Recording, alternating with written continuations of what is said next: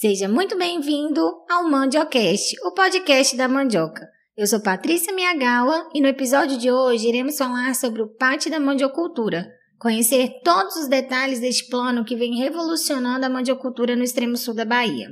Hoje temos três convidados ilustres: Araildes Martins Ribeiro, Fabiana Longo Ribeiro e Geile Viviane Ribeiro, todas da coordenação do Plano de Ação Territorial da Mandiocultura. Araildes, agradecemos por estar aqui conosco e de poder contar né, a história de como tudo começou e podemos deixar aqui registrado para todos saberem o caminho percorrido até agora. Eu aqui agradeço, Patrícia. Agradeço pelo convite, por poder participar hoje do segundo episódio do Mandiocast, este importante projeto territorial. A minha saudação toda especial para os nossos ouvintes os nossos agricultores familiares, produtores rurais, técnicos, as lideranças municipais, os nossos secretários de agricultura, lideranças territoriais, parceiros institucionais. Fabiana, é uma satisfação tê-la aqui conosco. Muito obrigada por aceitar o nosso convite. Olá a todos os ouvintes do Mandiocast, o podcast da mandioca. É um prazer muito grande poder estar aqui com vocês e conversar um pouco nesse bate-papo maravilhoso sobre a mandiocultura em nosso território do extremo sul da Bahia. Geile, é muito bom ter você aqui novamente. Hoje nós vamos falar sobre a parte técnica da mandiocultura. Olá, Patrícia. É um prazer muito grande estar aqui com você mais uma vez e ao lado de duas colegas da coordenação do Pátio da Mandiocultura, que muito nos honra em fazer parte. Nós somos aqui o grupo das Ribeiros do Pátio da Mandiocultura e estamos aqui para poder compartilhar um pouco com os nossos ouvintes, os nossos agricultores, o que tem sido feito e o que a gente tem ainda para ser feito para melhorar né, a produtividade da mandioca e a qualidade de vida e de renda das famílias dos nossos agricultores. Então vamos lá. Araildes, como surgiu o Pátio Mandiocultura aqui no território? Patrícia, o Plano de Ação Territorial da Mandiocultura surgiu através de uma proposta inovadora do Banco do Nordeste apresentada ao núcleo diretivo do território do Extremo Sul. Em abril de 2016, eu fui convidada pela Superintendência Estadual da Bahia a coordenar aqui no Extremo Sul um projeto piloto que tivesse como objetivo fortalecimento de uma determinada atividade econômica. Naquela época, o banco estava é, iniciando um trabalho diferenciado junto aos territórios, isso nos 11 estados de sua área de atuação. Quando nós procuramos o núcleo diretivo na pessoa de Pedro dos Anjos, aqui no extremo sul, a proposta ela foi muito bem acolhida e tivemos um amplo apoio do território para iniciar esse trabalho. Começamos o trabalho junto aos municípios que acataram a proposta, nos reunimos com os membros de cada Conselho Municipal de Desenvolvimento Sustentável e no dia 12 de maio de 2016 realizamos uma grande reunião em Teixeira de Freitas, onde foi escolhida a atividade da mandiocultura, onde os agricultores que ali estavam representantes dos municípios, que naquele momento representavam os municípios, eles indicaram quatro atividades econômicas: mandiocultura, bovinocultura de leite, apicultura e cacau. A mandiocultura ficou em primeiro lugar, a bovinocultura de leite ficou em segundo lugar. Naquela mesma reunião, também foi indicado o principal problema da mandiocultura, da atividade econômica, então, o principal problema levantado por todos foi a baixa produtividade. Durante os meses seguintes, fizemos várias oficinas para construir o plano. Foi um plano construído a várias mãos.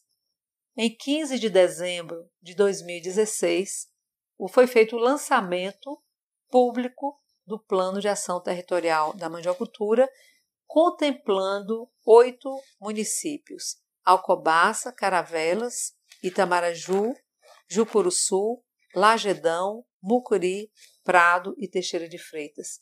Foi um, um grande evento na Câmara Municipal de Teixeira de Freitas, onde participaram mais de 250 pessoas representando todo o território. Então, a partir daquele dia, começamos a fazer um trabalho de parceirização, um trabalho de divulgação e busca de parceiros para implementar o PAT da mandiocultura. No ano seguinte ao lançamento do PAT da mandiocultura, foram inseridos três municípios do território: Ibirapuã, Medeiros Neto e Nova Viçosa. Então, desde 2017, que o Pátio da Mandiocultura contempla 11 municípios do território do Extremo Sul. Araildes, que trabalho diferenciado é esse? O Banco do Nordeste, enquanto instituição financeira de desenvolvimento, que tem a missão de desenvolver a região Nordeste, norte de Minas e norte do Espírito Santo, em 2016 iniciou o processo de implantação no seu Programa de Desenvolvimento Territorial, que é o PRODETER. Exatamente uma estratégia que visa contribuir com o desenvolvimento territorial e local por meio da organização, do fortalecimento e da elevação da competitividade das atividades econômicas da região. Em 2016 foram é, elaborados 21 planos, foram planos piloto. Aqui na Bahia foram escolhidos escolhidos dois territórios, aqui no extremo sul, onde iniciamos o trabalho com a mandiocultura, e no sertão do São Francisco, na região de Juazeiro, com caprina ovinocultura. Além dessas duas atividades, eh, nos demais estados eh, foram eh, elaborados planos e lançados os projetos em relação à bovinocultura de corte, à bovinocultura de leite, agroecologia, outros projetos de caprina ovinocultura, avicultura, fruticultura, apicultura e grãos. Um plano de ação de tamanha importância como o Patimandiocultura deve ter alguns parceiros. Quais instituições fazem parte desse projeto? É isso mesmo. O Plano de Ação Territorial da Mandiocultura conta com uma vasta diversidade de parceiros que têm contribuído diretamente para o sucesso desse plano. E aí são instituições públicas como o Banco do Nordeste, a Embrapa, CEPLAC, o FSB, IF Baiano, Secretaria de Desenvolvimento Rural do Estado da Bahia, Bahia Ter, CAR, ADAB, secretarias municipais de agricultura e meio ambiente do nosso território. Também temos instituições privadas, a Suzano Papel e Celulose, Polímata Soluções, Equilíbrio. Temos as organizações da sociedade civil que desempenham um grande papel, com grande importância dentro do pátio de agricultura o colegiado territorial, as associações, as cooperativas, os sindicatos, a biofábrica, os conselhos municipais. Então, toda essa gama de parceiros tem contribuído diretamente para o sucesso na execução do nosso plano de ação territorial da Mandiacultura. Então, fica aqui o nosso agradecimento a cada parceiro por desempenhar papel tão importante dentro desse projeto de suma importância para o desenvolvimento da mandiocultura aqui em nosso território. Quem coordena o PAT Mandiocultura? A gestão do PAT é feita de forma compartilhada.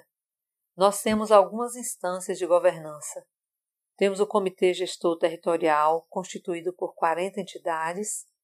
Temos a coordenação territorial, composta por 10 coordenadores a coordenadora geral, Fabiana Longo, que é do CETAF, Baiaté. Paulo Nieres é o subcoordenador, ele é da KSDR. Gele Viviane é coordenadora técnica, é da Polímata. Professora Lívia Lemos é coordenadora de pesquisa, professora ela é decana da UFSB. Rubens Lene ele faz a coordenação de relacionamento com o agricultor familiar. Ele é do Sintraf Alcobaça Caravelas. Cladige Pulperi faz a coordenação de formação, é da CEPLAC. Tadeu Majeste é o coordenador que representa o núcleo diretivo do território. Catiane Rosa é a secretária do comitê gestor. territorial, Catiânia da Seagre Teixeira de Freitas, Elton Santiago faz a coordenação de acesso a mercado, ele é da Suzano, eu, Araildes Martins, eu faço a coordenação político-institucional, sou do Banco do Nordeste.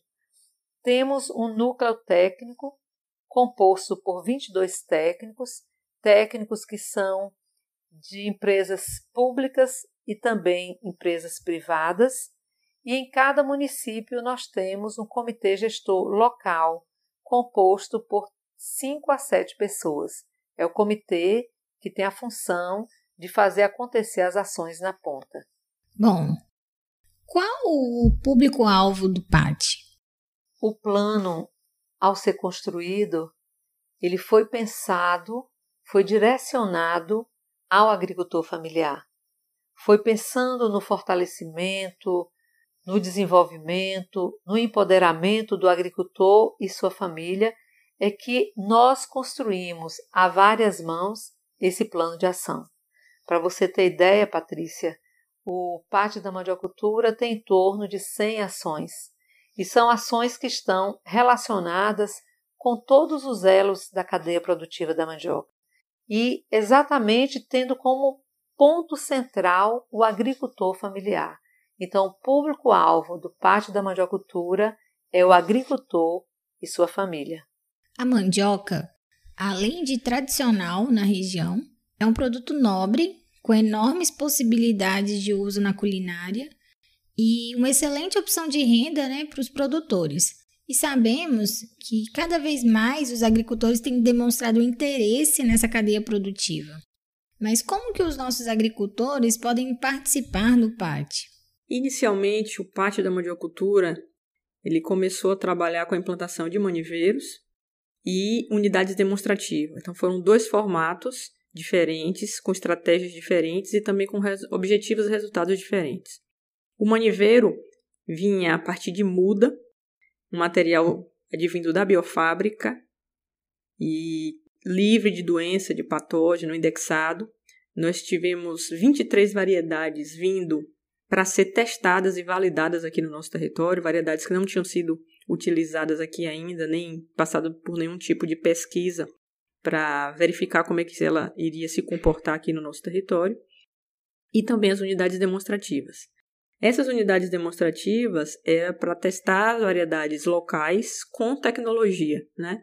fazendo a implantação dos cinco elementos da produtividade, utilizando práticas de melhoria de fertilidade do solo, então uma série de possibilidades para a implantação dessas unidades, validando as variedades locais. Só que essas variedades ainda não tinham passado por um processo de indexação, de limpeza, para que elas pudessem voltar ao mundo dos agricultores. Nesse momento, a gente tem três desses pontos já aqui no nosso território implementados. Implementamos 18 maniveiros, depois nós já temos 16 unidades demonstrativas implantadas e conseguimos aqui com um apoio e uma rede de colaboradores e parceiros do PAT fazer a indexação de oito variedades locais. Indexação, um exame daquela planta para saber se ela tem algum, alguma virose, algum patógeno, alguma doença, e aí sim ela entrar no processo de multiplicação se ela tiver sadia.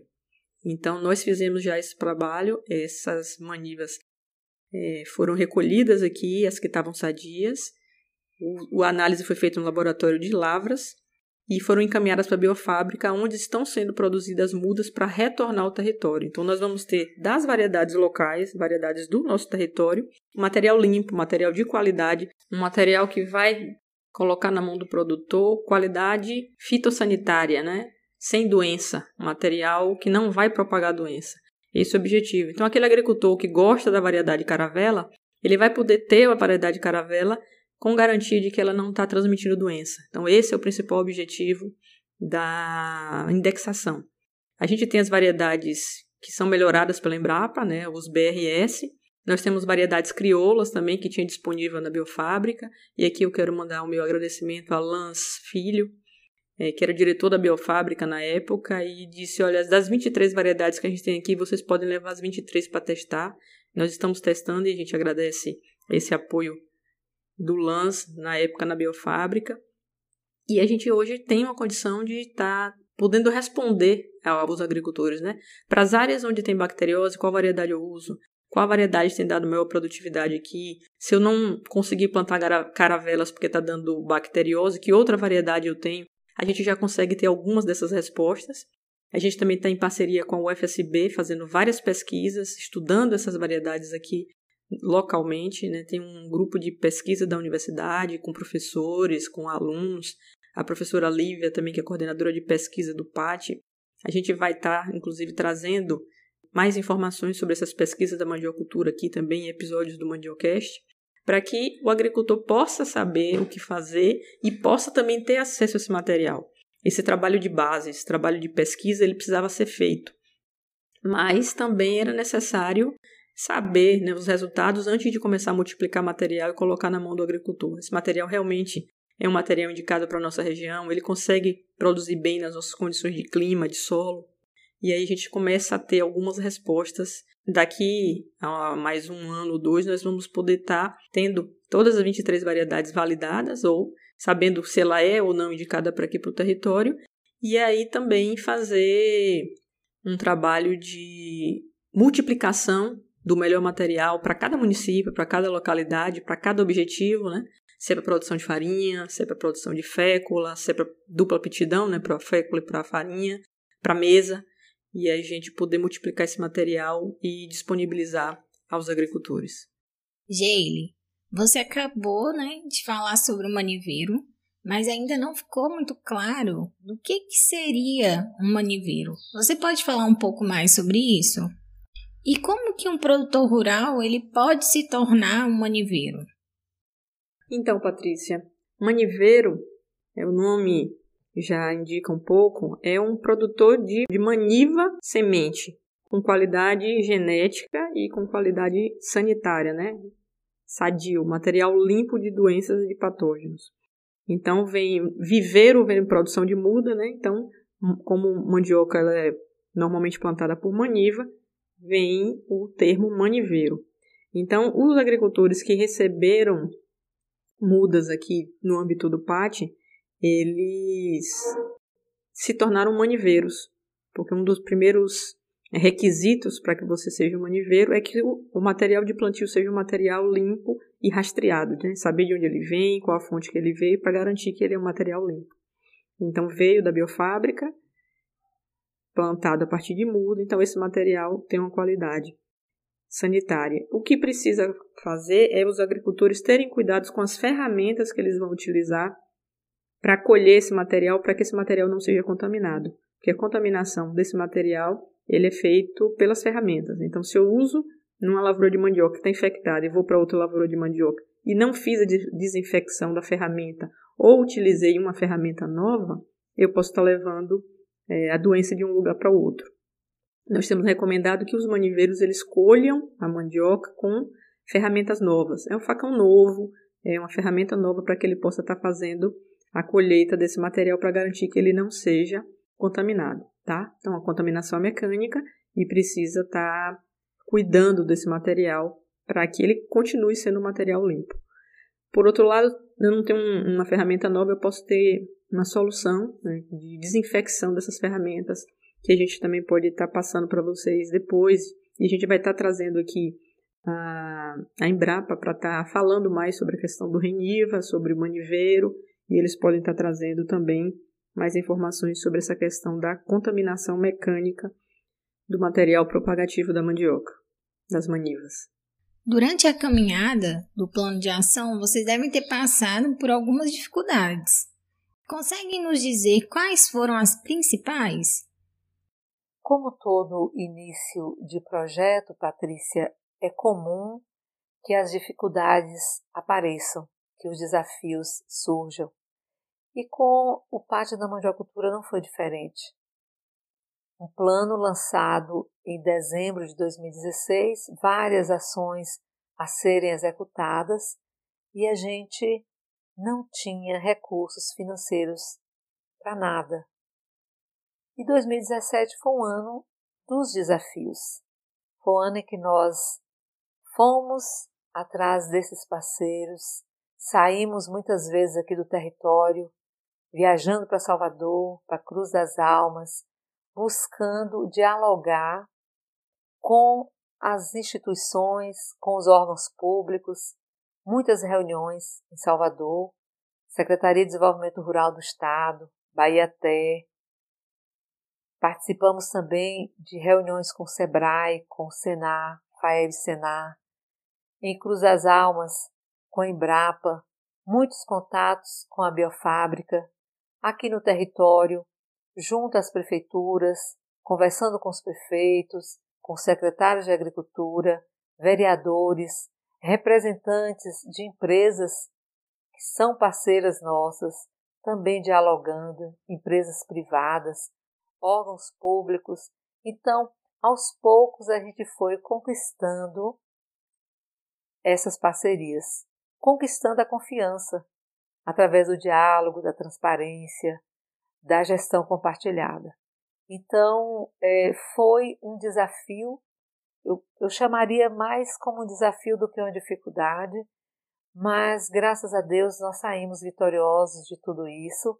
Foi um aprendizado muito grande, porque é, trabalhamos com várias entidades, nos relacionamos com várias pessoas, assim como a Embrapa coloca que nós somos exemplos de rede, é um trabalho em rede. Então, cada um com suas diretrizes, com seus objetivos, porém, nós temos algo que é comum em todas as parcerias, que é o desenvolvimento da mandiocultura. Então, isso a gente tem conseguido. E os desafios é, no dia a dia é, são coisas muito pequenas em torno de, do, dos objetivos que a gente tem a alcançar. Verdade, verdade. Como tudo na vida, né, nós temos também não só as flores, mas temos também os momentos de dificuldades. E com o PAT não é diferente. Desde 2016, onde iniciamos com a cara e a coragem, conseguimos muita coisa, né? Nós conseguimos colocar o projeto hoje entre os melhores do Brasil, onde já foram apresentadas experiências até fora do Brasil. Então isso para nós é uma alegria muito grande. Mas os desafios eles existem, né? E eles existem para nos fortalecer. Então dentro do PAT hoje hoje onde nós estamos trabalhando né, com o nosso objetivo de aumento da produtividade em 40%, mas nós temos também um gargalo histórico dentro do nosso território, que é a questão da comercialização dos nossos produtos, da agregação de valor a esses produtos. Nós sabemos que nós temos em nosso território o município, o segundo maior município produtor de mandioca do estado da Bahia, que é o município de Acobaça, mas nós ainda temos esse gargalo na questão da comercialização, da agregação de valor dos nossos produtos. Então, acho que esse também é um campo que a gente está explorando e precisa se explorar muito mais. E para isso nós vamos contar sim com o apoio dos parceiros, para que a gente possa estar atendendo a essa demanda também para o produtor, porque não só a questão produtiva, mas ele também precisa se qualificar para comercialização e para inserir seu produto no mercado formal e, poder assim, né, mudar de vida e poder ter uma, um ganho econômico maior e também uma qualidade de vida melhor, que esse também é o nosso objetivo, né, para a agricultura familiar. Então, acho que dentre os desafios nós temos esse, né, nós temos esse que é a questão da comercialização, nós temos também a questão do trabalho em rede, né, que foi um dos pontos fortes, está sendo um dos pontos fortes do Pátio Mandiocultura, mas também é um desafio poder trabalhar, porque você precisa trabalhar com toda essa diversidade de parceiros, a diversidade de pensamentos. Então, isso também tem nos ensinado muito de como a gente lidar, de como a gente pode, é, por exemplo, conversar com cada parceiro, como é que a gente pode burlar uma dificuldade aqui, uma dificuldade ali, para a gente conseguir atingir o nosso objetivo maior. Temos muitas dificuldades, temos muitos desafios, mas acredito que com força de vontade, com garra, com determinação e com sabedoria, nós com certeza conseguimos vencer todos eles. E é isso que tem acontecido com o PAT. Desde 2016 até hoje, 2020, nós temos muitos desafios, mas também temos muita, muitas vitórias até aqui. Bom, PAT já é considerado um sucesso. O território tem valorizado o trabalho realizado e somado esforços. Então, falem um pouco né, de onde vocês ainda desejam chegar E o que, que vocês ainda esperam alcançar com o Pátio Mandiocultura? Pois é, Patrícia. O Pátio da Mandiocultura nasceu com o objetivo principal de aumentar a produtividade em 40% toneladas de raiz por hectare. Quando o PAT ele foi construído, a nossa realidade era de 8 toneladas por hectare, 12 toneladas por hectare, isso era a média.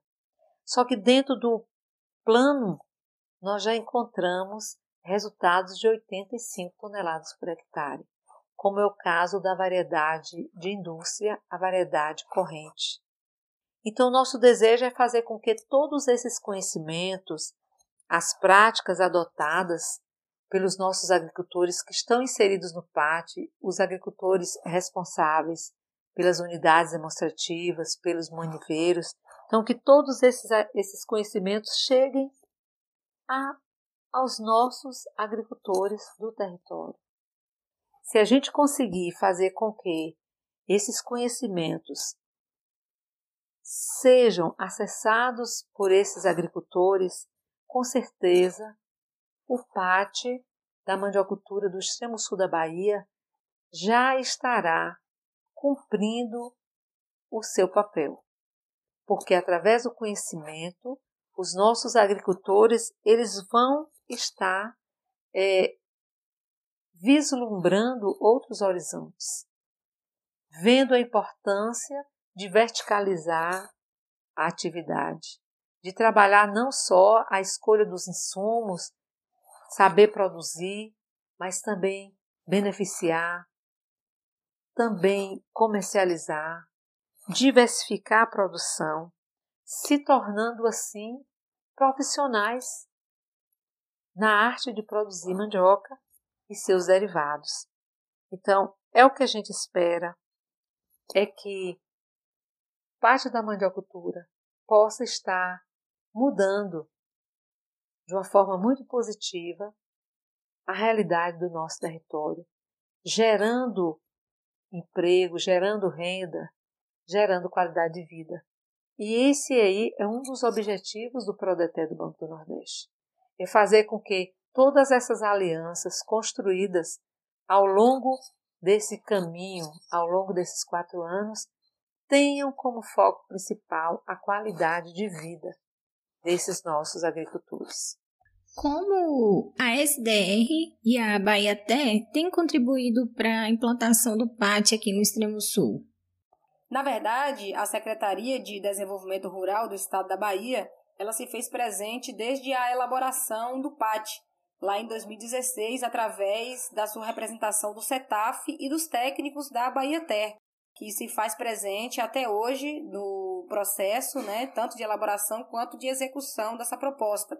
E além disso, né, essa parceria ela vem se fortalecendo ao longo dos anos. Então, a SDR, através da parceria também com a Biofábrica, né, oportunizou a aquisição de 68 mil mudas para a implantação dos maniveiros no extremo sul e os técnicos da Bahia Ter que estão disponíveis né, diretamente para atuarem no PAT, né, com assistência técnica, com a área de formação, elaboração de documentos, de notas técnicas. Então, nós temos aí essa parceria muito bem consolidada e que nós esperamos que ao longo dos anos somente se fortaleça, né? Como já estamos em processo, por exemplo, de fortalecimento da assistência técnica no território, através de uma parceria com o consórcio Construir, onde já está em curso é, para que as prefeituras do nosso território possam fortalecer a assistência técnica, possam ter estrutura para prestar essa assistência técnica a mais produtores. Então, nós queremos que mais produtores tenham acesso a essas ações do PAT. E para isso a gente precisa de fato, né, que o poder público, que o governo do estado se incorpore nesse processo. E é isso que tem acontecido é, nessa parceria entre a Secretaria de Desenvolvimento Rural do estado da Bahia e o PAT Mandiocultura e o território do Extremo Sul. A rede de parceiros é um diferencial desse plano o que tem permitido o alcance de importantes resultados. Então, como que foi o processo para a Embrapa integrar o PAT? É isso mesmo, Patrícia. Sem a presença dos parceiros, a gente não teria chegado onde a gente chegou. Eu sempre coloco muito isso, valorizo muito a participação das pessoas que representam essas instituições. E nós temos tido a grata satisfação, a alegria de encontrar profissionais, líderes é, que estão conosco nessa caminhada, que sentam, discutem, é, assumem responsabilidades, e levam para dentro das suas instituições propostas que nascem dentro do pátio da mandiocultura. Então, nós realmente é, constituímos uma rede de relacionamento político institucional, uma rede de instituições, uma rede de pessoas que estão unidas em prol do objetivo maior, que é o fortalecimento da mandiocultura aqui no extremo sul da Bahia. E dentre tantas instituições, todas muito importantes, imprescindíveis para que o projeto é, possa andar, para que o projeto tenha êxito, encontramos a Embrapa Mandioca e Fruticultura. Foi um encontro promissor, foi uma aliança que nós firmamos lá em julho de 2016 através da doutora Arlene, que é da Embrapa. Ela está sediada em Porto Seguro, na região de Porto Seguro. Através da doutora Arlene, ela nos apresentou profissionais que estão conosco aqui, nos apoiando, é, sonhando junto com a gente realizando sonhos. O doutor Elton, o doutor Hermínio, o doutor Aldo, o doutor Maurício. Nós temos é, profissionais que estão nos apoiando, tanto na pesquisa, na difusão da tecnologia, na elaboração de planos, de projetos dentro desse plano maior que é o da mandiocultura. Então, essa, essa parceria, ela nasceu de uma relação muito positiva, como eu venho colocando, muito transparente, onde a Embrapa Mandioca e Fruticultura sediada em Cruz das Almas, ela não só está lá em Cruz das Almas, como ela está aqui no extremo sul. E todos nós que estamos, que residimos neste território, a gente já é, esperava há muito tempo a presença da Embrapa aqui conosco. Então, através do Pátio da Mandiocultura, foi possível viabilizar essa parceria os técnicos já estiveram conosco aqui em vários eventos, no lançamento do plano em 2016, em março de 2017, uma palestra sobre o projeto Reniva, com o Dr. Hermínio, em setembro do mesmo ano, um curso para 30 técnicos, com o Dr. José Raimundo e Dr. Elton, e assim sucessivamente. Nós tivemos vários eventos. Ano passado, o Seminário Reniva, nós tivemos o seminário do ZARC em relação ao zoneamento agrícola para a produção de mandioca. Tivemos curso para os, mais um outro curso para os técnicos e temos aí uma, um projeto a ser desenvolvido através do BNB Fundesse, em parceria com a CAVE, onde a Embrapa vai estar conosco em vários em várias ações, em várias em vários momentos de capacitação. Então essa parceria ela nasceu é, de uma forma muito exitosa e cada vez mais está sendo fortalecida. Bom, o PAT está adotando ferramentas virtuais para algumas atividades. Araildes, Gele, vocês podem nos falar um pouco sobre essa estratégia? Sobre o Mandiocast, sobre a formação online para os técnicos do PAT e sobre o curso online para os agricultores? Patrícia, durante esses quatro anos que a gente vem trabalhando com parte da mandiocultura, a coordenação vem pensando diuturnamente em desenvolver estratégias que possam fortalecer o projeto, quer seja através de inovações tecnológicas, de oferta de novos conhecimentos para os atores que compõem a cadeia produtiva. E neste período estamos trabalhando com três projetos. Primeiro é o Mandiocast, que já foi lançado no dia 18 de maio, e nós estamos hoje no segundo episódio, que é exatamente o podcast da mandioca, uma ferramenta online de conhecimentos através de áudio, onde o agricultor, o técnico, o produtor rural, os demais atores que compõem a cadeia podem ter acesso a esses conhecimentos. É um rádio moderno que não tem limite de tempo, onde você pode ouvir a qualquer momento do dia ou da noite. A outra ferramenta é a formação online para os técnicos. Nós estamos já no processo de conclusão do conteúdo. Os nossos técnicos receberão duas capacitações nesse período de pandemia. A gente está desenvolvendo a coordenação técnica. É, Geile Viviane, que está à frente, está desenvolvendo conteúdo para dois eventos de capacitação do nosso corpo técnico. Um evento está é, ligado aos cinco elementos da produtividade. Vai ser disponibilizado esse evento de capacitação através de vídeos.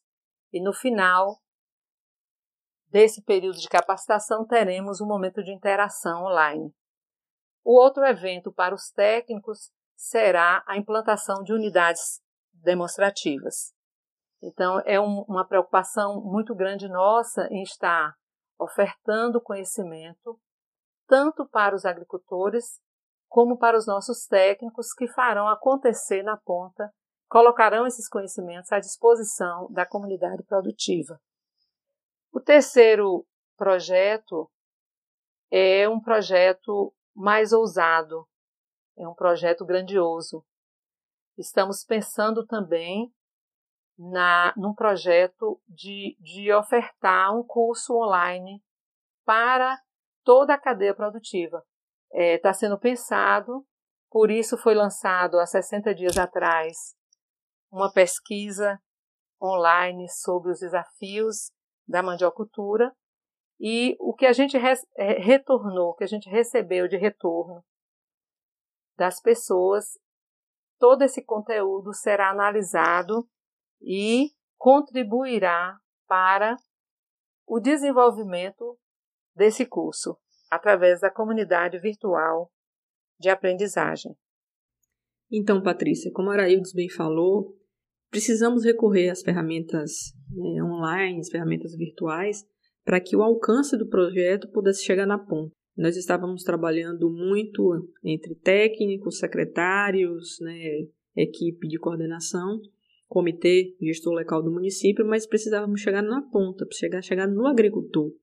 Então, o Mandiocast ele vem para trabalhar um pouco isso, de levar a informação para o agricultor. Então, é necessário agora que essa disseminação de, de informação de que existe essa ferramenta, que está disponível para os agricultores, que é gratuito, é só eles baixarem o episódio, acompanharem, que eles vão ficar por dentro dessas informações. É uma estratégia de escala, né, da gente conseguir ganhar escala dentro do nosso território. São 11 municípios, então a gente não consegue estar em todos os municípios, atender a todo mundo. São muitas perguntas em que a gente pode já estar esclarecendo a grande maioria delas através desse, dessa ferramenta do Mandiocast. A formação dos técnicos também, nós estávamos é, inicialmente marcados de fazer essa formação presencial, mas diante da pandemia que nós estamos passando, a gente está optando em partir para a formação online dos técnicos. A gente conversou com eles, eles toparam é, começar e a gente testar esse processo, e a gente vai estar tá agora na segunda quinzena de, de junho fazendo o lançamento da formação online para os técnicos. E também já estamos fazendo alguns contatos. Duas formações já estão previstas, como a Araildes falou, mas a gente tem é, algumas outras formações que podem compor essa grade de formação para os técnicos. Então, é uma outra estratégia de treinar o técnico, disponibilizar material para ele, para que na ida dele na comunidade ele também possa ter material para estar tá trabalhando, passando alguns vídeos, inclusive, para os agricultores daquela comunidade que ele atende para facilitar e criar né, material metodológico para que os técnicos possam também levar essas informações para os agricultores. Então, tem essa, essa ferra, segunda ferramenta. E temos também, como resultado da pesquisa online, um retorno de 100% dos participantes dela de que sim teriam interesse de ter um curso online para os agricultores sobre a mandiocultura. Então a gente precisa ainda amadurecer, mas é uma possibilidade de estar tá buscando fazer isso para que leve realmente mais informações e a gente consiga atingir o nosso objetivo principal, que é aumentar a média de produtividade do nosso território de 12 toneladas para 30 toneladas. A gente viu que tem material genético para isso, tem tecnologia para fazer isso. Chegamos 30 toneladas, 40 toneladas, 70 toneladas, 85 toneladas. Então, por que a gente manter a média da Bahia em 6 toneladas por hectare? A gente consegue fazer esse trabalho já com a tecnologia que já está desenvolvida, que já está sendo aplicada aqui, só que a gente precisa agora levar para os agricultores. Os agricultores no campo, eles precisam saber que toda essa movimentação está acontecendo, que tudo isso está disponível para ele e envolver esses agricultores nesse processo de utilizar as ferramentas virtuais, de participar do pátio da mandiocultura e de estar tá avançando na profissionalização da cadeia produtiva da mandioca. Araildes, gostaria de agradecer né, mais uma vez a sua participação e deixar aberto para você poder complementar mais alguma questão que não foi contemplada anteriormente. Patrícia, eu é que agradeço pela oportunidade de estar contribuindo com este segundo episódio do Mandiocast, o podcast da mandioca. Nós que iremos acompanhar, iremos perceber que a cada episódio o Mandiocast trará para nós novos conhecimentos, novas experiências, novas vivências. É assim que o Mandiocast está sendo pensado. Trazer, trazer conhecimento de qualidade, trazer interação, trazer experiências é, vivenciadas neste território e em outros territórios em relação à cadeia produtiva da mandioca. Quero dizer também da minha grata satisfação em poder participar, em poder contribuir com o desenvolvimento deste território participando da coordenação do Pátio da Mandiocultura, que é um plano que foi construído e está sendo executado a várias mãos. Gostaria de deixar um abraço todo especial aos nossos parceiros, aqueles que são conosco, que estiveram conosco desde a construção do plano e vêm conosco na execução deste importante plano. Um abraço especial a todos os nossos parceiros, aqueles que estão em cada município, aos agricultores e agricultoras. Um abraço a todos vocês que nos ouvem e vamos continuar juntos é, colaborando para que o Mandiocast ele possa estar cada vez mais contribuindo com o desenvolvimento da cadeia produtiva da mandioca. Fabiana, sua participação aqui foi incrível e se você quiser, né, você também pode comentar mais algum ponto importante que ainda não foi tratado até o momento. Que ótimo, que ótimo poder participar desse episódio do Mandiocast. É, estou muito feliz em poder estar aqui dialogando um pouco sobre o nosso projeto, né? Nosso PAT, Mandiocultura. Projeto este que se tornou um enorme projeto, né? A nível nacional e que eu fico muito feliz em poder fazer parte, em poder contribuir, em poder estar aqui também representando a Secretaria de Desenvolvimento Rural. Acredito que tem muita coisa ainda para a gente desbravar nesse processo. Tem muitas temáticas que precisam ser trabalhadas dentro do pátio da mandiocultura, mas acredito também que nós já escrevemos uma parte, um capítulo dessa história no desenvolvimento da mandiocultura no extremo sul da Bahia. Fica aqui o meu agradecimento a cada agricultor, a cada agricultora que participa desse processo, a cada entidade que faz parte dessa proposta, né, desse projeto, que participa do colegiado territorial. E dizer que é dessa forma que nós vamos construir um futuro diferente cada um fazendo a sua parte, cada um desenvolvendo né, a sua parte nesse planejamento, nessa organização, para que a gente possa juntos né, conseguir lograr êxito nessa proposta de fortalecer a agricultura familiar, de fortalecer a mandiocultura, de levar uma alimentação saudável para a população, tanto rural quanto também urbana. No mais, um grande abraço a todos, se cuidem, usem máscara, lavem as mãos, que com certeza em breve nós passaremos por essa situação e voltaremos à normalidade. Forte abraço. Geile, agradecemos sua contribuição em mais esse episódio e, se puder, nos conte um pouco dos resultados de produtividade já alcançados aqui no Extremo Sul com o trabalho realizado pelo Pátio Mandiocultura. É, e nos conte aqui também. Vocês já estão pensando no tema do próximo episódio? Porque eu ouvi dizer que a Embrapa participará do Mandiocast. Procede essa informação? Nós agradecemos pela oportunidade de estar aqui mais uma vez.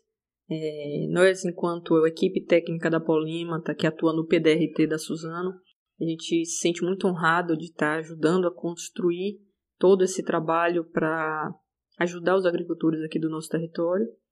Nós temos uma missão muito grande de estar apoiando e ajudando a mandiocultura. Temos muito trabalho ainda a fazer.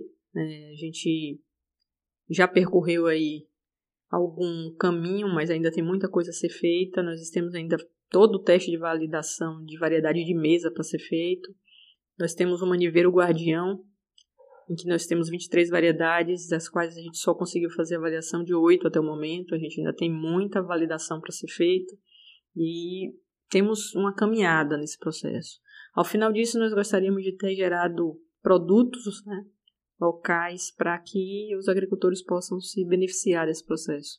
Um deles, pelo projeto BNB, né, projeto do Banco do Nordeste, pelo Fundesc, junto à CAVE, também com o apoio da Suzano, nós vamos estar gerando um guia de identificação de variedades, para que o agricultor consiga saber se aquele nome daquela variedade que ele conhece, se não é ela uma mesma variedade que tem um outro nome em uma outra localidade, aqui mesmo do território. Então, nós vamos estar trabalhando para gerar um guia de identificação de variedades com 30 variedades, sendo algumas variedades do maniveiro guardião, aquelas que se comportarem melhor, e também variedades locais. Então, esse é um dos produtos que nós já estamos trabalhando em parceria com a UFSB e que será financiado pelo projeto do Banco do Nordeste Fundesc. É, só contando, antecipando para vocês um dos produtos que nós devemos estar trabalhando, continuar trabalhando nos próximos é, meses e anos para estar entregando ele no futuro. Então tem muita coisa ainda para ser feita, temos resultados importantes, né, como você perguntou, nós temos áreas aqui em Teixeira de Freitas com 38 toneladas por hectare, com 12 meses. Temos áreas com 40 toneladas, com 50 toneladas. E tivemos é, 78 toneladas na região de, do Bela Vista, em Nova Viçosa, que foi acompanhada pelo técnico Telmo do Baiaté. É, são resultado de alguns maniveiros. E o maniveiro campeão até o momento em produtividade é o maniveiro de Itamaraju, no assentamento São Francisco, lá do nosso amigo Demóstenes e Juarez. Então, 85 toneladas de mandioca no hectare. Então, essa variedade hoje é a variedade campeã. Nós vamos falar sobre variedades mais para frente, mas são resultados importantes que a gente já está alcançando aqui no território e que a gente quer agora, com o Mandiocast, estar tá compartilhando cada vez mais essas informações. A gente vai precisar de uma estratégia de multiplicação desse material para que o máximo de agricultores possa recebê-lo. Né? Se a gente for na taxa normal de multiplicação, vai demorar um pouco para chegar material na mão de todo mundo. Mas vamos buscar, junto à Embrapa, que também é uma grande parceira desse trabalho, que a gente agradece, uma forma de estar tá multiplicando o material para que os agricultores possam receber material logo em breve. Sobre a participação da Embrapa, Patrícia, vamos deixar que eles mesmos respondam. Eles mandaram um recadinho para os ouvintes do Mandiocast. Vamos ouvir. Olá a todos que estão acompanhando o Mandiocast. Eu sou Elton Fleck, da Embrapa Mandioca e Fruticultura em Cruz das Almas, na Bahia. Nós vamos participar do Mandiocast através de um quadro que chama Embrapa Responde e também com outras participações sempre que for possível. Participações técnicas, sempre que nós formos convidados. Então aproveitem bem, nós Convidamos vocês para acompanharem os episódios, porque tem muitas informações importantes para a mandiocultura. Um grande abraço e até o próximo episódio. Olá, ouvintes do Mandiocast. Aqui quem fala é Hermínio Rocha, Eu sou engenheiro agrônomo da Embrapa Mandioca e Fruticultura, uma das 44 unidades da Embrapa localizada em Cruz das Almas, na Bahia. Essa unidade da Embrapa, ela detém o Programa Nacional de Melhoramento Genético da Cultura da Mandioca e diversas outras tecnologias é, são desenvolvidas aqui pelo nosso grupo bastante capacitado de pesquisadores, analistas, técnicos e assistentes, enfocando principalmente na cultura da mandioca. Nós esperamos dividir um pouco com vocês, a, partir do Mandiocast, é, um pouco dessas tecnologias que nós temos gerado aqui ao longo desses últimos 45 anos de pesquisas, para que o ouvinte possa estar mais próximo da pesquisa agropecuária, principalmente da Embrapa Mandioca e Fruticultura. Sejam todos bem-vindos, será um prazer estar mais próximo com vocês por essa via de acesso, por essa porta aberta aqui, que é o Mandiocast. Um grande abraço a todos.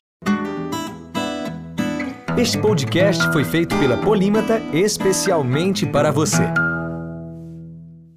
Então, esse foi o nosso segundo episódio sobre o Mandiocast. Espero lhe encontrar no próximo episódio que está imperdível. E tem um recadinho para você que está nos ouvindo. Se tiver uma dúvida, pergunta ou quiser participar aqui conosco, você é super bem-vindo. Nos mande uma mensagem pelo WhatsApp 73 98861 1631 ou no e-mail contato arroba.